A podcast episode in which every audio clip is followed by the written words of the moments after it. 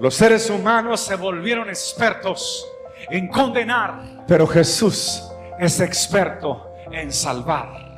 David pecó con Bexabé y el pecado que cometió o los pecados que cometió fueron muy pero muy graves. Pero como pecó tuvo que cosechar y entonces porque la paga del pecado es es la muerte. Por tanto, cuando él peca, su hijo muere. Ese, esa pequeña criatura, ese pequeño hijo, enfermó de gravedad. Pero ese hijo había sido el resultado del pecado que él había cometido, porque él le había quitado la vida a un hombre y, y había mentido, y había escondido el pecado, y había defraudado a Dios, y había pecado. Así que él se fue a la presencia de Dios y se arrodilló y pidió misericordia. Pero la paga del pecado sigue siendo la muerte.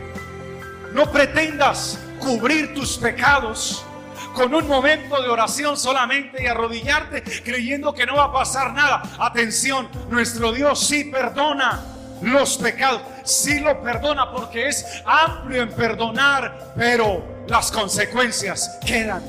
Porque todo lo que el hombre sembrare, eso también cosechará. Así que ahora de rodillas pide perdón a Dios y el Señor tiene misericordia de él y lo perdona. Pero su hijo enfermo acababa de morir. Y mientras estaba llorando y suplicando a Dios que le perdonara y que por favor sanara a su hijo, entra uno de sus criados y le dice, David, tu hijo ha muerto. Y como llevaba varios días ahí de rodillas y no comía nada y no bebía nada, desesperado, pidiendo a Dios misericordia, siendo consciente que había pecado, cuando escucha esto, se levanta y dice, pues si esa fue la voluntad de Dios, yo fui el responsable de todo asumo mi responsabilidad, pero sintió el perdón de Dios para su vida. Dios lo había perdonado, pero permítame presentarle el amor de Dios. El amor de Dios perdona, pero también restaura. Diga conmigo, restaura.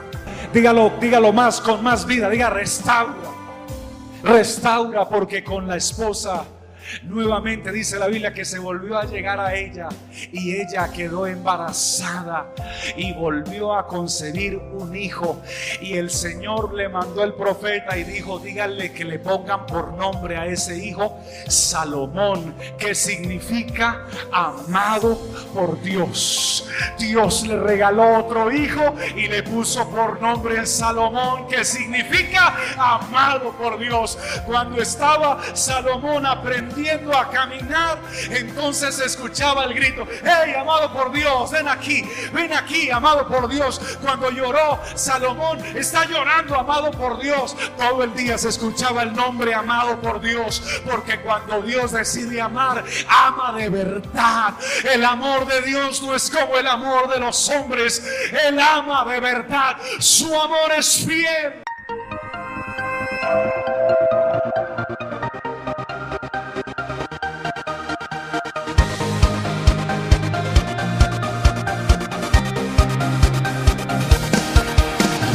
Tiempo de vivir de gloria